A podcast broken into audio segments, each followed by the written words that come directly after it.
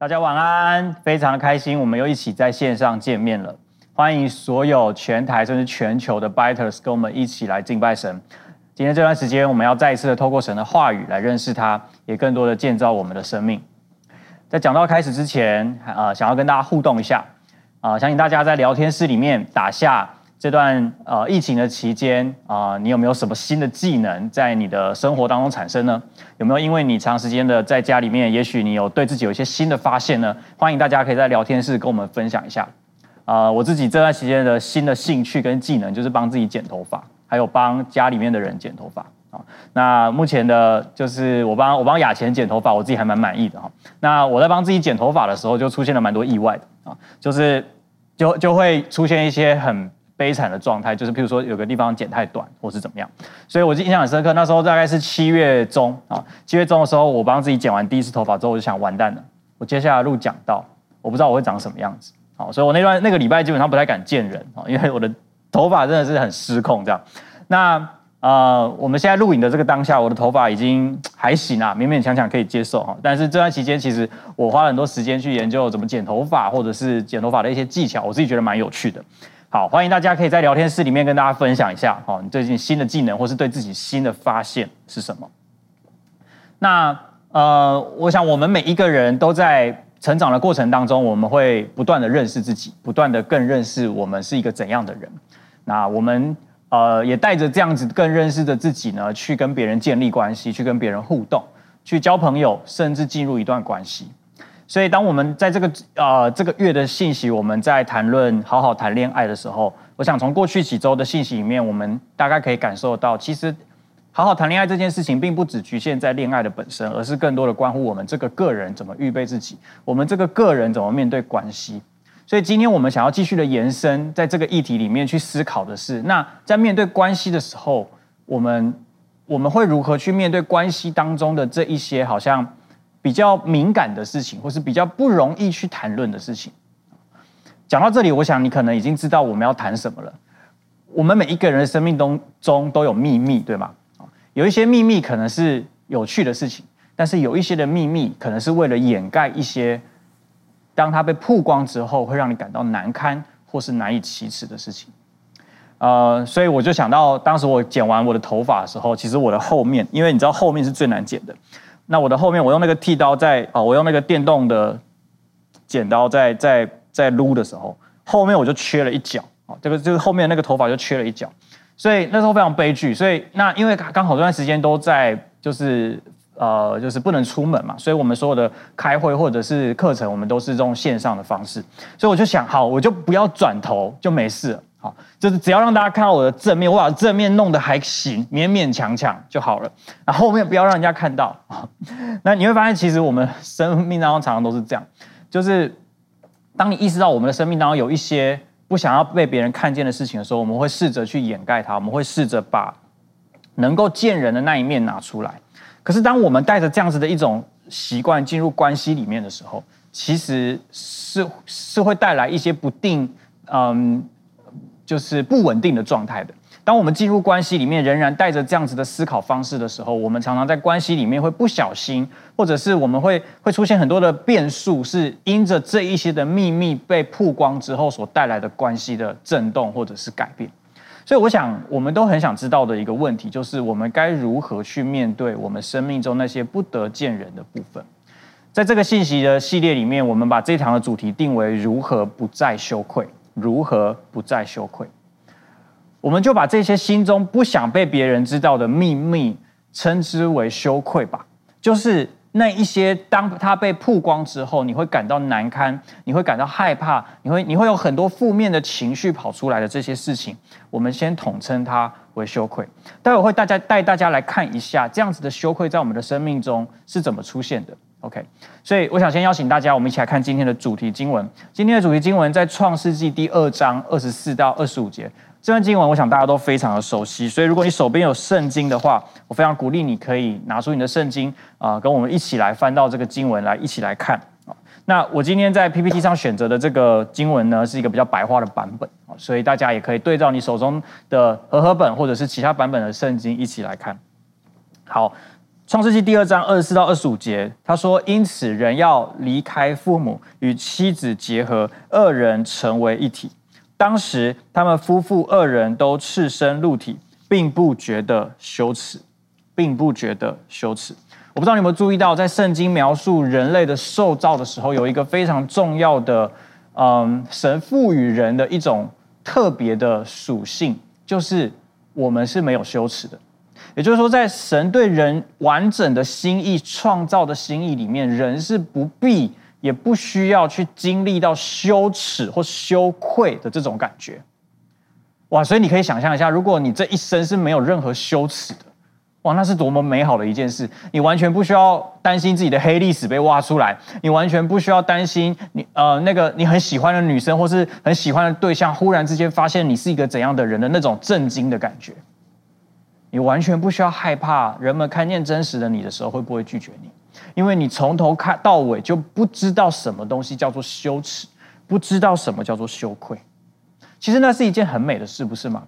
神创造人的时候，本来赋予人在关系的里面是不用觉得羞耻的，是不需要感到羞愧的。我们可以非常有安全感的在关系的里面去享受这样的关系。所以你一定会好奇。那这些羞愧是怎么产生的？我想，我们今天谈论的羞愧会更着重在关系里面的羞愧。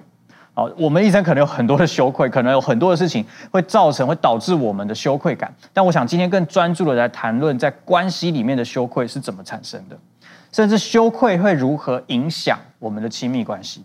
这里的亲密关系，它可能泛指你跟家人的关系、跟兄弟姐妹的关系、跟你最好的朋友的关系。当然，我们一定会谈到的是在情侣甚至在夫妻当中的关系，这些羞愧的出现会带来什么影响？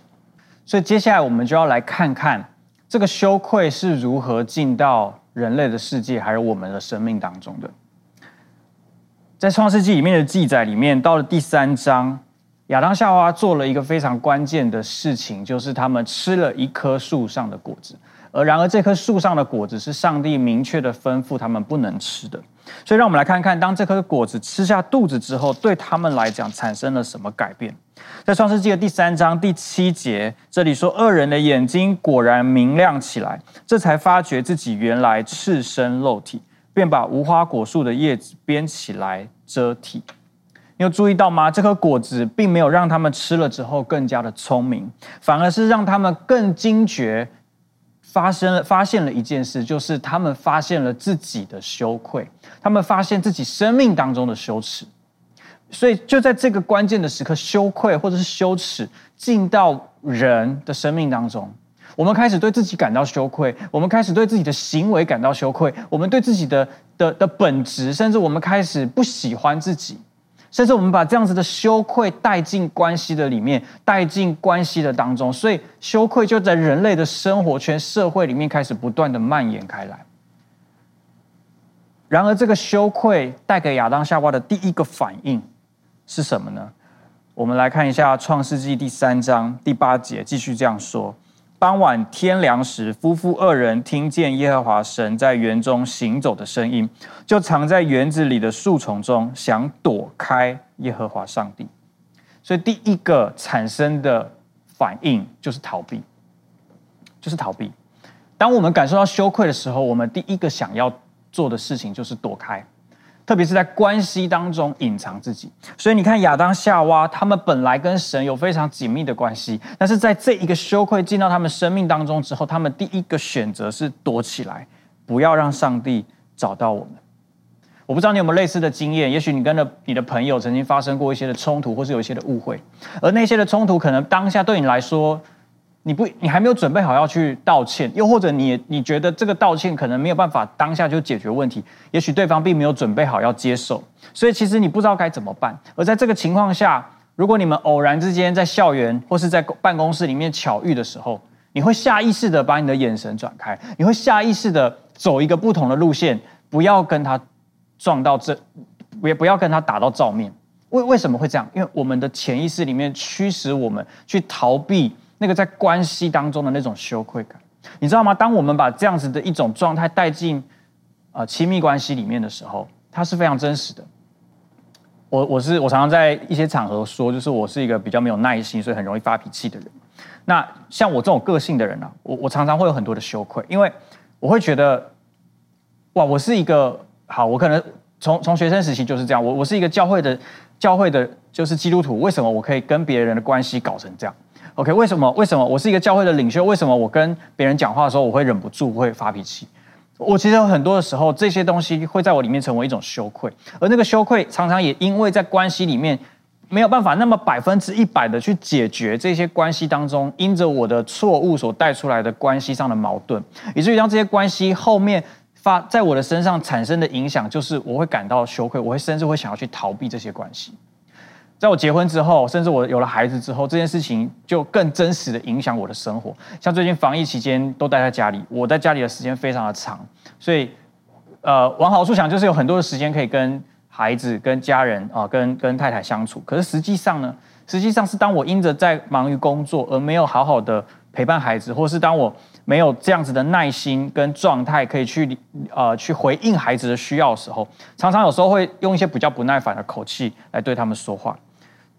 而在这种情况下，我需要去面对的是，因为我们又待在同一个空间里，所以当我产生一些不太、不太舒啊、不太好的一些回应的时候，当我感受到对方可能受伤或是感到不舒服的时候，我会想要逃避，我会想要逃避继续在这个关系里面，我会想要躲起来，我会想要把自己关在房间里面，假装自己很忙，假装自己在忙其他的事情，或是把自己埋首在工作当中，让自己可以不用去处理关系。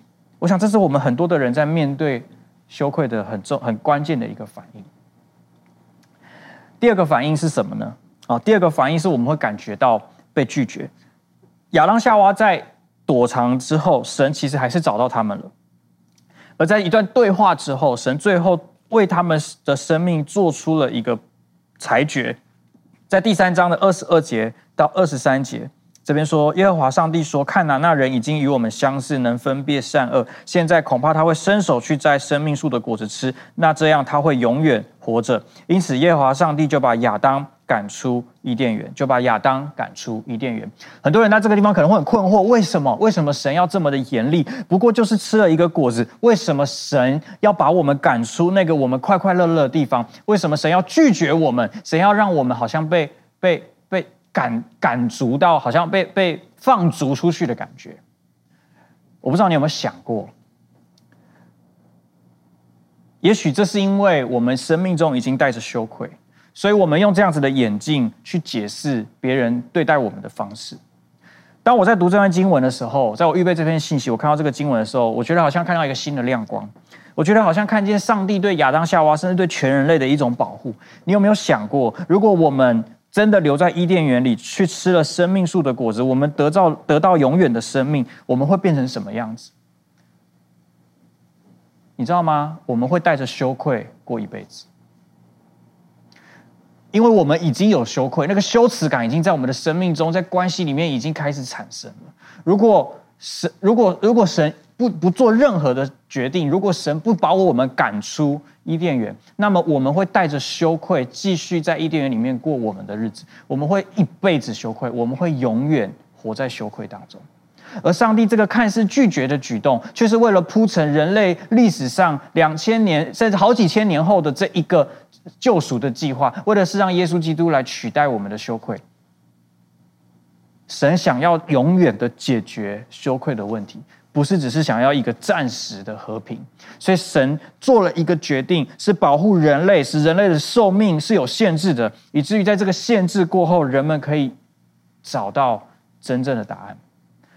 也许你还没有办法完全的明白神为什么要这样，但是至少我们可以知道一件事：在羞愧的当中，当我们已经是一个羞愧的状态的时候，我们常常用羞愧的方式去解读许多人对我们说的话跟做的行为。所以你常常会觉得好像被拒绝了，你常常会觉得好像别人就是要拒绝我，别人就是就是不喜欢我。当你去面试一个工作，被被 reject 的时候，你会觉得是不是我能力很差？是不是我表现的不好？是不是我就是不配得争取到这份工作？你可能在面试的时候，你发现哇，面试的时候不是表现的不是很好，然后你被刷掉的时候，哇，那种羞愧感是很真实，会觉得哇。我记得我大学的时候去面试，太紧张。我在成大的机械系所面试的时候，我太紧张，所以我我回答了一个主考官的问题的时候，我是连连环错，就是我完全走进他他设计的陷阱里面，所以我完全想错方向，我那题全错，这样。我我我出来那间教室的时候，我觉得满脸羞愧，我觉得我我愧对我的母校台中一中，我觉得我我的我的老师把我教的这么就是这么认真的教我，为什么我连这题都不会？我我有一种很深的羞愧感在我的心里面。很多时候我们会以为我们是被拒绝的，也许你说对啊，实际上就是被拒绝啊，是。可是有没有可能那个拒绝反而是一种祝福，为了引导我们去到更好的地方，或是更适合我们的地方呢？好，这是第二个。第三个会发生什么事情呢？第三个就把故事快转一下，来到了亚当夏娃他们所生的孩子。OK，他们生了两个孩子，一个叫该隐，一个叫亚伯。而这两个人呢，嗯、他们各自有不同的工作。OK，亚伯呢是牧羊人，该隐是农夫。啊，所以这个那个时期，他们各自用不一样的方式在在在过生活。而有一天呢，亚伯就把他这个。羊群当中的头生的，还有最肥美的部分拿来献给耶和华。而该隐呢？该隐就是把他一般的祭物拿来献给神。而在那个时候，神拣选了亚伯的祭物，而没有选择该隐的祭物。所以该隐产生了一个情绪。该隐圣圣经上描写该隐非常恼火，面带怒容。OK，所以在创世纪的第四章第六到第七节，耶和华就这样问说。你为什么恼火？为什么面带怒容？如果你做的对，难道不会蒙悦纳吗？如果你做的不对，罪就蹲在你的门口，要控制你，但你必须制服罪。我想这个经文告诉我们，就是该隐的反应是什么？就是非常的生气，非常的愤怒。所以这这一个羞愧之后产生的的的的的的表现是什么？就是愤怒跟仇恨，愤怒跟仇恨。你知道这故事的后面就是该隐把亚伯弟弟杀了。把他的弟弟亲手给杀了，所以当他做了这个行为之后，他他把他的愤怒带进了另外更深的极端，就是仇恨，甚至是是是杀人的这样子的一个情况。你知道，其实我们的生命里面，我们台湾有一句俗语，就是“更小灯羞气”，就是当你觉得很羞愧的时候，你很容易产生的反应是发脾气，是是把错怪在别人的身上，呃。我很我我有很严重的这个问题，就是当我觉得自己做的不好，或是当我觉得自己有很多的嗯失败，或者是自己不满意的地方的时候，我很容易有时候会觉得啊，应该都是别人的问题。那是一种潜意识。譬如说，有时候当我工作的很忙，然后我回到家，或是我从房间里面出来，我看到哇，外面怎么这么乱啊？餐桌怎么没有人收啊？哇，这个地板怎么？玩具到处都是啊！你知道我家里有两个小孩哦，你的家园不可能是整齐的啊。所以有时候那种情绪一上来，就会觉得，哎，为什么？为什么没有人处理？为什么？你知道我的矛头就开始不断的打，好像要找个战犯来扛住这个事情，我我的愤怒才可以解决。可是我里面的羞愧可能是什么？我里面的羞愧是为什么我会没有办法把家里打理好，没有办法把家里的整洁弄好？为什么没有办法把家里弄得好像很舒服、很温馨的一个地方？为什么我们没有办法这样子的过生活？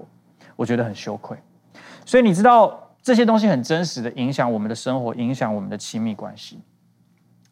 再下一个，当该隐杀了他的弟弟之后，上帝就问该隐说：“你弟弟亚伯在哪里？”他说：“我不知道。难道我是我弟弟的看护人吗？监护人吗？难道我需要为他的人生负责吗？”你有没有发现该隐在做什么？他在做的是下一个羞愧你会产生的行为，叫做否认。我们常常会否认、拒绝承认我们是怎么样子的人，所以也许我从刚开头开始讲到现在，你都在否认。你说我没有，我没有羞愧的问题，我的生命没有这个问题，好吧？我想邀请你，我们一起来思考一下，这样子的否认对我们的生命会带来什么？你知道，当该隐不断的否认之后，并没有解决问题，并没有解决他生命中的羞愧，反而让上帝对该隐的表现更为不满，以至于神最后。宣判了对该隐的惩罚，而这个惩罚也带出该隐在羞愧之后的更深层的一个反应，是惧怕。圣经是这样说的，在第四章十三到十四节里面，该隐对耶和华说：“这惩罚太重，我承受不了。今天你把我赶出去，使我不能再见你的面。我在地上四处漂泊，见到我的人都会杀我。”你知道，在该隐的那个时代里面。他对于这个世界一无所知，他不知道这个世界宽广的世界外面还有没有其他的人，所以当他被神宣判了一个惩罚之后，他又再一次的被拒绝，你看到了吗？而这个拒绝带给他生命的是一个惧怕，他害怕他的生命没有办法被保护，他害怕他的生命会受到威胁。我们在关系里面其实有很多的惧怕，我们害怕别人不不能接受我们真实的样貌，所以那都是一个羞愧所产生出来一种我们在关系里面的反应。你知道惧怕会怎么影响你的关系吗？我不知道你会不会害怕。你生命中的那些权柄人物，你会不会害怕老师？会不会害怕老板？你会不会没有办法像跟正常人讲话的，跟这些在你的上位的人讲话？你会不会没有办法跟啊、那一些特定的人建立关系？我我想我们当中可能有一些人，你是你你你很害怕跟异性相处，你不知道怎么跟异性说话，你看到异性你就会很紧张，然后你不知道怎么跟人家正常的互动，很怕人家不喜欢你。OK，而我们当中有些人你，你特别，你对于呃一些亲密关系里面的互动，你感到很不自在。像在我们家哈，就是蔡欣是一个非常有礼貌的人哈。如果你们认识他的话，就知道他他时不时的就会把请谢谢对不起挂在嘴边哈。那这这些这些呃这些这些反应，常常是在亲密关系里面你不太会去看到的。那当有些人想要在亲密关系里面做这件事情的时候，就会让对方感到很不自在。就是你干嘛？我讲话有需要这样吗？哦，就是你，你会在外面在工作上，你觉得这是应该的，这是一种基本礼仪。可是当进到亲密关系的时候，你有时候会觉得这样子的关系真的是很不舒、很不自在、很不很不习惯的感觉。也许我们很多时候我们在关系里面，我们有很多的惧怕，我们会害怕，我们害怕对方是不是在隐藏着什么？我们害怕对方是不是真心的？我们害怕对方在表达这些事情的时候，他是不是在骗我？我们有很多的恐惧，我们有很多的害怕，而这些的害怕会影响我们面对关系的方式。而该隐。正是这个最好的代表，所以这些东西我称之为羞愧的一种共犯结构。我们复习一下：逃避、被拒绝、愤怒、仇恨、否认、惧怕。其实还有很多，但是光是这一些就已经足够影响我们的亲密关系，还有我们跟人的关系，还有互动了。所以我想要鼓励大家的是，我们需要承认，我们也需要认识我们自己。是的，也许我们都不完美，也许我们都有很多的问题。但是，当我们在这些问题当中，我们是有盼望的。所以，接下来我想要跟大家来分享如何不再羞愧。第一个标题，我想要跟你分享的是，我们要活在光中。呃，接下来我们会看一段经文哈，是在啊《约翰一书》，我们会看到《约翰一书》这一卷书哈。那这卷书是约翰在他算是比较晚年的时候所写下来的一卷。呃，关乎爱的书籍啊，那约翰一书里面有非常多非常美丽的经文。那今天我们会从里面挑选几处经文来跟大家分享，我们要如何不再羞愧。好，所以第一个标题我要跟你分享的是活在光中啊，活在光中。在约翰一书的第一章第七节有一段经文是这样说的，我来念给大家听。他说：“如果我们生活在光明之中，像上帝在光明中一样，就能够彼此相交。”上帝儿子耶稣的血能洗净我们一切的罪，能洗净我们一切的罪。约翰说，如果我们活在光明中，像神在光明中一样，我们就能够彼此相交。你要知道，这个彼此相交的意思，就是我们彼此可以建立一个非常紧密的关系，我们可以建立一个非常真实的关系。OK，这是很重要的一件事情。而这一个彼此相交。我相信，在约翰的描述里面，如果你从上下文来看的话，这一个彼此相交，它不只是强调着我们人跟人之间的关系，同时也强调着我们跟神的关系。还记得人类的羞愧怎么来的吗？是从人跟神的关系出现一个裂痕开始的。在在亚当夏娃吃下分别善恶树的果子的那一刻，这个裂痕产生，而这个羞愧就在人跟神的关系中产生，也接接下来开始发生在人与人的关系里面。所以，这一个跨越数个世纪的人类最大难题的羞愧，当来到约翰的生命的这个角度的时候，他看明白一件事情：是当我们进入一个。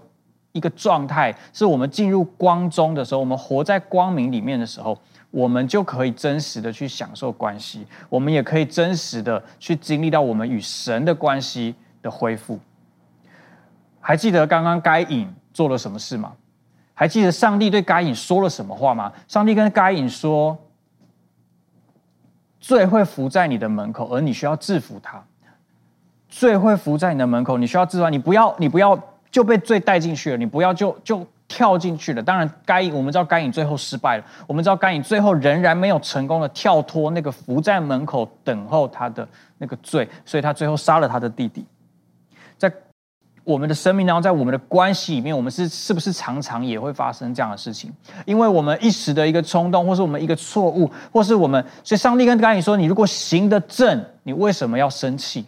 可是如果你行得不正，”你也不一定会落入最终万劫不复的地步，因为人都会犯错，人都有人都有不足的时候。但是当我们行得不正的时候，我们要赶快调整我们的生命。所以我想跟你分享第一件事情，很重要的是，当你意识到自己的生命是没有活在光明中的时候，我们需要做出选择。我们要让自己活在光中，我们要在光明中，我们能够与神连接，我们能够与人连接。嗯。我刚刚说了，在家里面我很容易跟亲近的人发生冲突啊。这件事情其实在我的原生家庭里面就是如此，就是我我是一个就是很容易跟别人起冲突的人，特别在家庭的关系里面，因为我没有我没有任何的隐藏，我没有任何的包装，或者是我没有任何的这种这种我需要我需要我需要呃，就是放在身上的这种所谓的设，所以我就是用最真实的情绪血气在反映着每一件事情。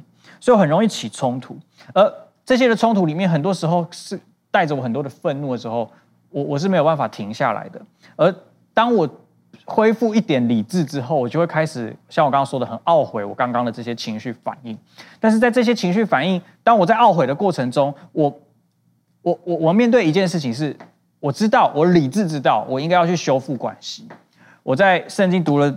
就是啊，听在教会听了这么多真理，也读了很多的圣经，好像我我我知道我该做什么，但是我那个当下我的状态，我就是没有办法，我就是拉不下拉不下脸来，我就是没有办法这么快的调整我的状态，去恢复关系。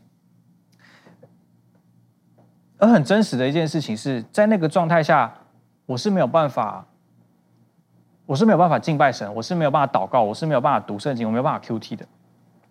因为，因为情绪其实是还是很满，好淹没了我，而且那种那种羞愧感，因着羞愧而产生出来那种否认，觉得我没错，为什么我要去道歉的这样子的一种感受，其实还是很浓。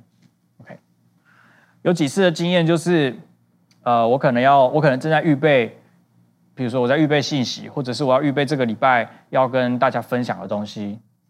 所以我，我好像是在不断的在领受，我在领受从神要给我的一些话。可是，当我在跟家人发生这些冲突的时候，我觉得很，我觉得很矛盾。我我不知道我现在到底是哪一个我，我不知道哪一个才是真实的我，我不知道到底是这个羞愧的我，还是那个发脾气的我，还是其实我渴望能够能够回应神，能够活出神所喜悦的生命那个我才是真实的。我分不清楚，我分不清楚。但是我很清楚的知道，我没有活在光中。我很清楚的知道，我活在黑暗里面，那个黑暗吞噬了我，以至于我只能用很血气的方式去回应我所听到或所遇到的事情。我知道那不明智，我知道那不是最好的选项，但我还是做了。最最奇妙的地方就是，当你意识到自己不在光中，而在黑暗里的时候，你是可以走进光明里面的，你是可以走进光明里面的，所以。所以，约翰告诉我们：你活在光明当中，就能够与神相交，就能够与人相交，你都可以恢复关系。在光明当中的自己是有能力，也有办法去跟你所冒犯，或是你所得罪、你所伤害的人去道歉。啊、我绝对是我们全家最常道歉的人。那因为我太容易冒犯别人，我太容易得罪别人。但是这个道歉对我而言是非常宝贵的，因为每一次的道歉对我来讲，是我意识到我的生命没有在光明里面，我活在黑暗中，所以我选择踩进光明当中，让神来引导我，带领我去恢复关系。我不知道该怎么描述这样子的一种转变，它不是，它不是你很努力的想要去道歉，不是你想要用道歉去挽回什么。然后很多时候我们是用道歉去挽回关系啊，可其实常常是没有用的。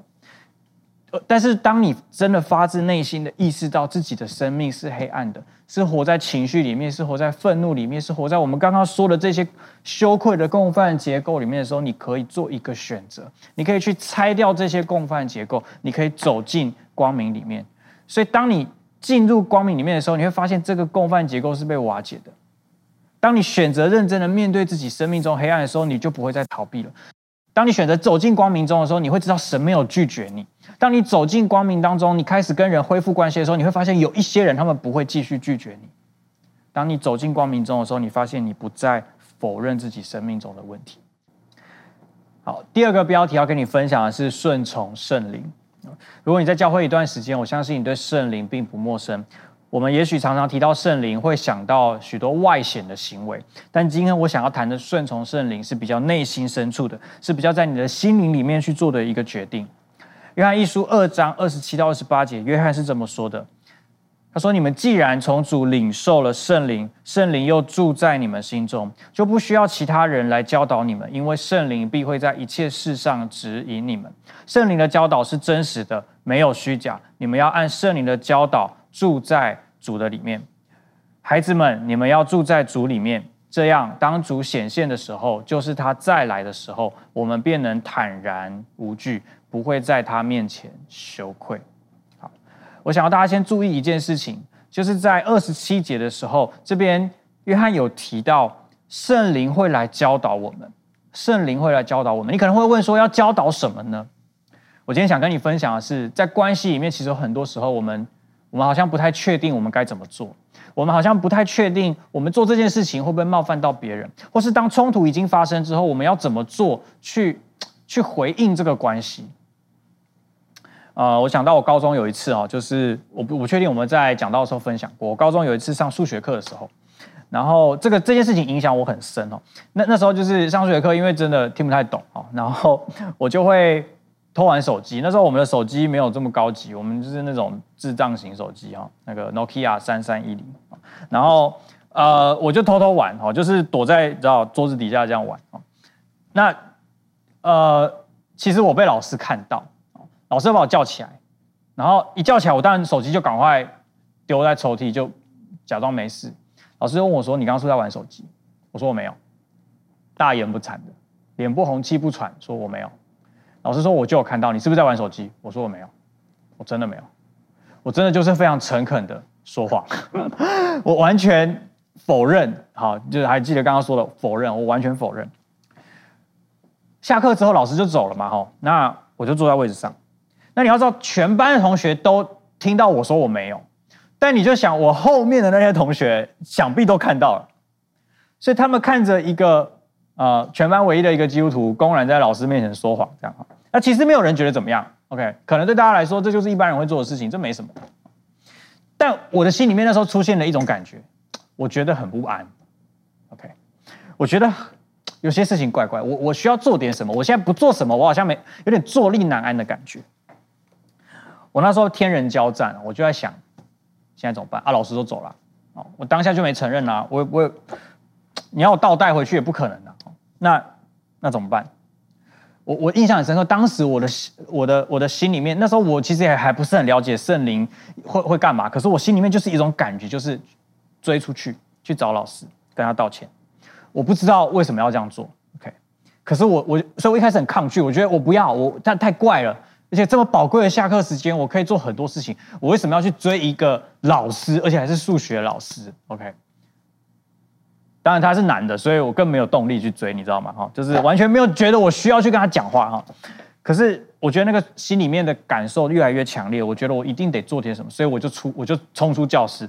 我同学大概都不知道我在干嘛。我冲出教室，然后我就追追，我追到快要到办公室的时候，才追到老师。我把老师拦下来，我说：“老师，对不起，我刚刚骗你，我刚刚真的有玩手机。”我我就好，那那时候大家就是因为下课时间嘛，所以闹哄哄的这样啊，我也不知道旁边有谁这样。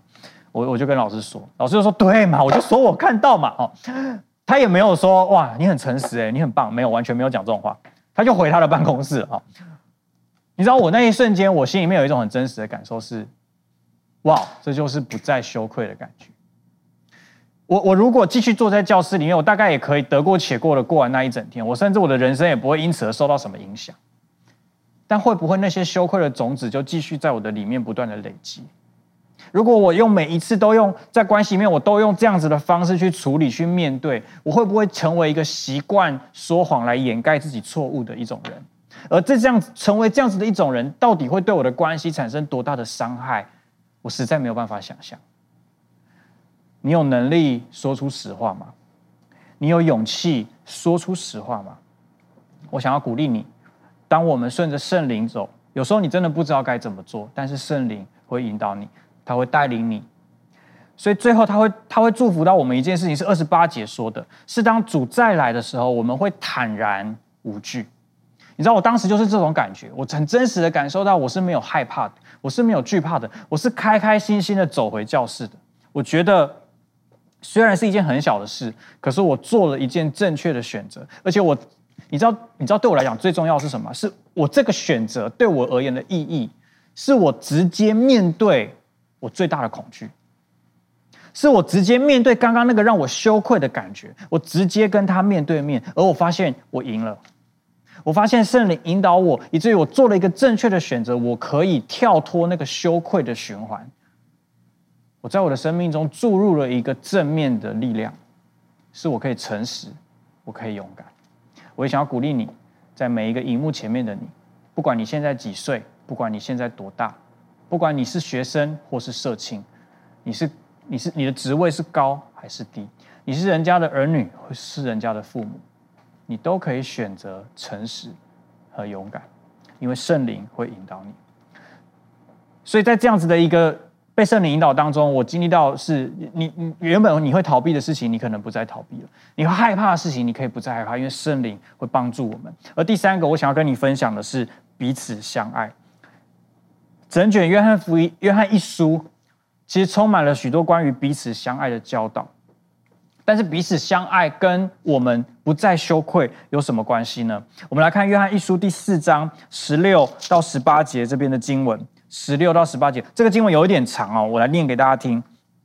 从十六节开始，我们已经认识并且相信了上帝对我们的爱，上帝就是爱，住在爱中的就是住在上帝里面，上帝也住在他里面，这样。爱在我们里面得到成全，使我们在审判的日子可以坦然无惧。你看到吗？再次的坦然无惧，因为我们在这世上以基督为榜样。十八节说：“爱里没有恐惧，纯全的爱能驱除恐惧，因为恐惧意味着怕受惩罚。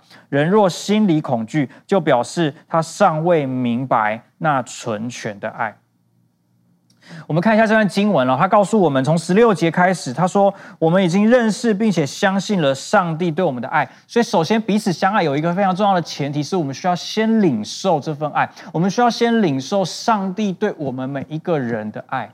这份爱是带着饶恕的，是带着力量，是带着牺牲的，是带着给予的。而这份真实的爱在我们的里面，当你领受了这份爱，我们才有可能彼此相爱。而所以。所以他说：“上帝就是爱，住在爱中的就是住在上帝里面，上帝也会住在他的里面。”在我们刚刚谈的这这前面的两个重点里面，第第一个是要活在光中，第二个是我们要顺从圣灵。你知道这两件事情其实就是让神可以进到我们的心里面掌掌管我们的生命，是我们选择顺从神，而不是顺从我们的情绪或是我们的感觉。我们在生活中，特别在关系里面，很多时候我们需要做出一个选择跟决定，是我们要顺从什么。也许在情绪的当下，我们很难做正确的选择，但是当我们冷静下来之后，我们的选择会是什么？圣灵会引导我们。所以，当我们住在这个爱中的时候，圣经告诉我们会得到一个祝福是什么呢？是我们可以坦然无惧。我们可以坦然无惧。所以彼此相爱可以使我们坦然无惧，因为当你真的在爱里面去给予。去付出，去恢复关系，去饶恕，去和好的时候，这份爱能够在关系里面带来许多不可思议的改变。圣经上有另外一个地方说，爱能遮掩许多的罪。也许我们身边的人也跟我们一样，都是不完美。也也许你在关系里面，你还是会被冒犯，还是会被被会会感到不舒服，甚至甚至你会呃，在一些的冲突当中，你觉得你是很委屈的。我们也许都曾经是受害者，而不一定是我们是加害者。然而，在受害者的状态里面，其实饶恕是一件非常重要的事情。饶恕这件事情能够让我们从受害者的心态成为一个得胜者的心态，因为当我们选择饶恕，我们就不再与这些被这些伤害我们的事情为伍，而是我们选择活在爱里面，我们选择让神的爱来医治我们，来恢复我们。只有当我们选择放下仇恨、放下愤怒、放下苦毒的时候，我们的生命才能够有不一样的眼光。所以，圣经告诉我们，爱里面是没有恐惧的，纯全的爱能够驱除恐惧。我不知道你害怕什么，也许我们当中许多的人，你有很多害怕的事物。我不知道你怕不怕蟑螂啊？我蛮怕的，但你知道我渐渐意识到一件事情，我为什么会怕蟑螂？特别在家里面出现的蟑螂。最主要原因是因为我怕这只蟑螂接下来要做的事情是我无法预料的。我不是不敢打蟑螂的人，但是我很怕，当我没打到它之后，它会做出一些疯狂的举动，譬如说飞向我之类的，我就会感到非常的恐慌。所以常常我跟当蟑螂在那里对峙的时候，我不是不敢打它，所以我不敢打，我是不敢没打到之后，它会做出一些我无法预测的行为，所以我选择 hold 在那个地方不动。好，那。当然这很好笑，可是实际上我们在关系里面很多时候是这样，我们有很多的恐惧，是因为我们不知道对方会怎么样，我们不知道对方会怎么想，我们不知道对方会会有什么感受，所以我们有很多的假设，我们有很多的，我们很多的假假想出来的剧情，我们有很多的小剧场，这些剧场里面播放的剧情大部分是不会发生的，但是因着我们的恐惧，我们允许这些事情仿佛真的发生一样的来影响我们的生命。也许你的恐惧来自于过去你所受的伤害，因为过去曾经被受过这些伤害。我我就真的小时候有个印象是蟑螂朝我飞过来，而且很大的一只，就是在我们家这样，所以我真的就对飞的蟑螂我没办法，就是真的是没办法，无解这样。也许我们都有这些很。呃，我们生命中所曾经受过的伤害，所以当我们进入关系里面的时候，我们会把这些伤害带进来，我们会把这些伤害的记忆带进来，以至于我们在关系里面，我们常常想起这些事情的时候，我们会害怕。但是，约翰告诉我们，爱里面是没有恐惧的，真正纯全的爱会驱除我们生命当中的这一些的恐惧。我什么时候开始？敢面对蟑螂，而且真的是直接一巴掌拍下去，呃，不是用手啦，就是有一些中间有隔着一些东西哈。我什么时候真的敢这样做呢？就是当我想要保护我的孩子的时候，当我知道我必须这么做来让我的孩子远离蟑螂的威胁的时候，我会选择这么做。我发现我有力量这么做，为什么？因为我感受到一份爱。你知道，如果是出于责任的话，我绝对不会去做。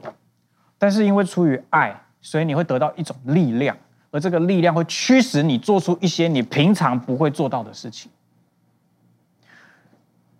嗯，我刚刚说我很常会需要道歉，但你知道道歉不是我与生俱来的能力吗？你知道道歉对我来讲是很痛苦的，是很难做到的一件事情吗？因为我很爱面子，我很不想要承认我输，我很不想要承认我错，我很不想要承认我需要改变，或是我需要改进。但我永远没有办法忘记。当我第一次对我的孩子非常暴躁的情绪反应，让他受到心身受到心灵的惊吓之后，我有很深的内疚，而这个内疚其实就是一种羞愧，就是我是一个怎样的父亲呢？哦，我是一个怎么样的爸爸？我带给我孩子的到底是什么？以后那个在教会那个内在医治的课程说，小时候被爸爸凶，然后从此有对亲密关系有阴影的那个人，会不会是我的孩子啊？而这样子一种羞愧跟恐惧在我的里面不断的酝酿的时候，我知道我需要做一个决定。而我因为知道神的爱在我的里面，所以你知道我我我很难跟你形容为什么这件事情是怎么发生。就是我我只能很真实的告诉你，我感受到一种力量，那种力量驱使我去做一个我本来不会做的事情，就是我跪在我孩子的面前跟他说对不起，爸爸不够好，爸爸还有很多在成长的地方，爸爸。太不成熟了，爸爸太幼稚了，所以爸爸用错误的方式对待你，你可以原谅我吗？我我不知道，也许我们当中很多人在你成长的过程，你从来没有听过你的父母亲跟你道歉。可是你知道，重点不是有没有人跟你道歉，重点是我们能不能够成为那个去道歉的人，我们能不能够成为那个因为领受了爱而我们活出不一样生命的那个人。我相信神的爱今天就在这个地方。也许在今天的敬拜当中，你很深的被神触摸。也许神最近正让你不断的想起某一些的关系，是你需要去恢复，或是需要放下。也许。也许，也许在今天的信息分享到现在，你看到了许多自己生命中很真实的样貌，你感到非常的恐惧，你非非常的害怕，你不知道该怎么去面对，你不知道神还爱不爱你。容许我这样对你说：神永远爱你，永远不会放弃你，因为他爱你是没有改变的。而这份真实的爱、纯全的爱，在你的里面会除去一切的恐惧。当你感受到恐惧的离开，你就知道。你真实的活在爱中了，所以在这样子的一种彼此相爱的生命以及领受爱的生命里面，你所有的愤怒跟仇恨都是有解答的，你所有的恐惧都是有解答的，因为神的爱会驱除这一切。所以透过今天这三件事情，活在光中，顺从圣灵的引导，以及最后彼此相爱的操练。整个羞愧所带给我们生命中的这一些反应，可以被一一的破解。你的生命将可以脱离这种羞愧的循环，产生一个正面的循环，是在神的爱里面，是在神的光里面，是在圣灵的引导中，活出一个正面、健康，甚至与人有非常美好关系的生命。祝福你，祝福每位在镜头前面的弟兄姐妹，神的爱今天要触摸你。让我们一起来祷告。在我刚刚分享这篇信息的时候，我觉得有一个感动。我觉得我们当中有一些人，你你还是觉得自己很羞愧，甚至有的时候你不知道那个羞愧的源头是什么，你你甚至想不起来是什么时候你开始这么讨厌自己，开始这么不喜欢自己的。